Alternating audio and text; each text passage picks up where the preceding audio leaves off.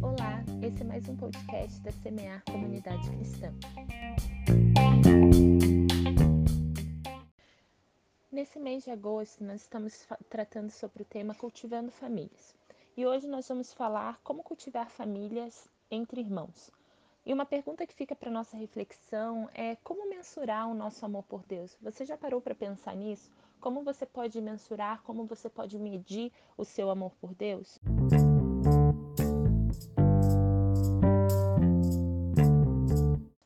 O nosso texto é 1 João, capítulo 4, do versículo 19 ao 21, que diz assim: Nós amamos porque ele nos amou primeiro.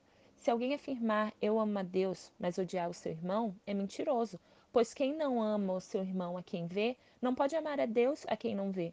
Ele nos deu esse mandamento: quem ama a Deus, ame também o seu irmão. No último estudo sobre pais e filhos, nós finalizamos entendendo que Deus Pai, ele entregou o seu filho para que nós pudéssemos nos tornar os seus filhos. Assim, a função de Cristo, ainda que sendo Deus, equivale simbolicamente à figura de um irmão. Isso está lá em Romanos capítulo 8, versículo 17. Então, nesse sentido, se Deus Pai, ele redime a imagem e a necessidade que nós temos de paternidade, o seu filho, da mesma forma, ele redime a figura do irmão.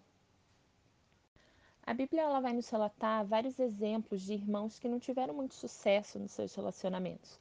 Caim e Abel, Ismael e Isaac, Esaú e Jacó, José e seus irmãos, Aminon e Absalão, os irmãos da parábola do filho pródigo, dentre outros. Nós entendemos que assim como a paternidade e a maternidade ela foi corrompida, a fraternidade também, principalmente pelos sentimentos de inveja e de ciúme. Esses dois sentimentos, eles são recorrentes entre irmãos, seja de sangue ou seja os irmãos da fé. Por isso, a palavra do apóstolo João ela é certeira.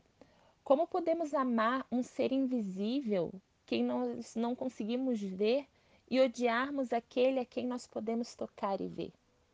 Talvez seja esse o ponto mais importante das nossas relações fraternas: ver. Partindo de dados psicológicos e sociológicos, quando nós vemos o outro, nós nos reconhecemos e nos desenvolvemos. A nossa construção enquanto indivíduos se dá por meio daqueles que nos rodeiam, se dá por meio de observá-los. O outro é sempre um desafio para nós, pois o vemos e somos confrontados com o que vemos. E aí que está o grande desafio de Jesus durante seu ministério, que foi liderar e discipular um grupo restrito de 12 homens cada um com as suas limitações, com as suas particularidades, com seus conflitos. E Jesus ele nos mostra que é possível amar a todos, inclusive a Judas. E a missão de Jesus, ela está aí, justamente em ensinar os seus discípulos a viverem em unidade, a amar a Deus sobre todas as coisas e amar ao próximo como a eles próprios. Ensiná-los que responder ao amor de Deus por nós nos ajudaria e nos ajuda a nos amarmos. E assim nós poderíamos e podemos amar os nossos irmãos. Jesus ele nos mostra que é possível. E o amor ele é assim, ele é primeiro uma resposta a Deus, e por isso não é um sentimento para que nós nos sintamos melhor. O amor ele nos motiva a seguir os passos de bondade de Deus. E às vezes ele exige de nós atitudes práticas e até mesmo desconfortáveis, pois Jesus ele nos mostrou como e o que fazer.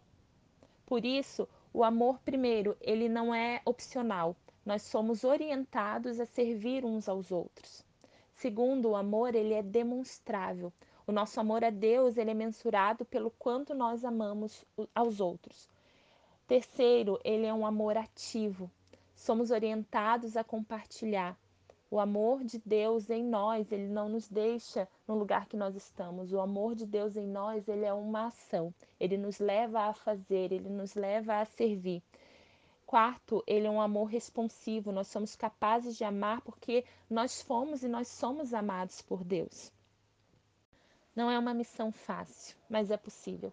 Amar exige consciência do que Deus fez e faz por nós nós não seremos capazes de amar a ninguém, nem a nós mesmos, se antes nós não entendermos que nós somos amados, nós somos apreciados, nós somos valorizados por Deus.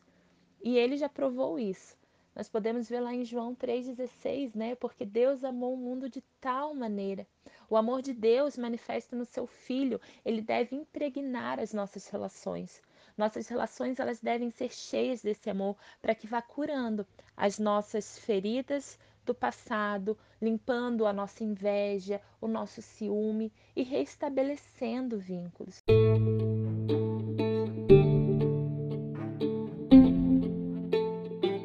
Amor fraternal, ele é a maior manifestação de que permanecemos em Deus e o amor dele permanece em nós. Por isso que você possa rever o seu relacionamento com os seus irmãos de sangue, que você possa rever o seu relacionamento com os seus irmãos da fé. O convite é para que nós possamos demonstrar o nosso novo nascimento. E isso só se dá através do momento que nós assumimos a natureza de Deus, que é o amor.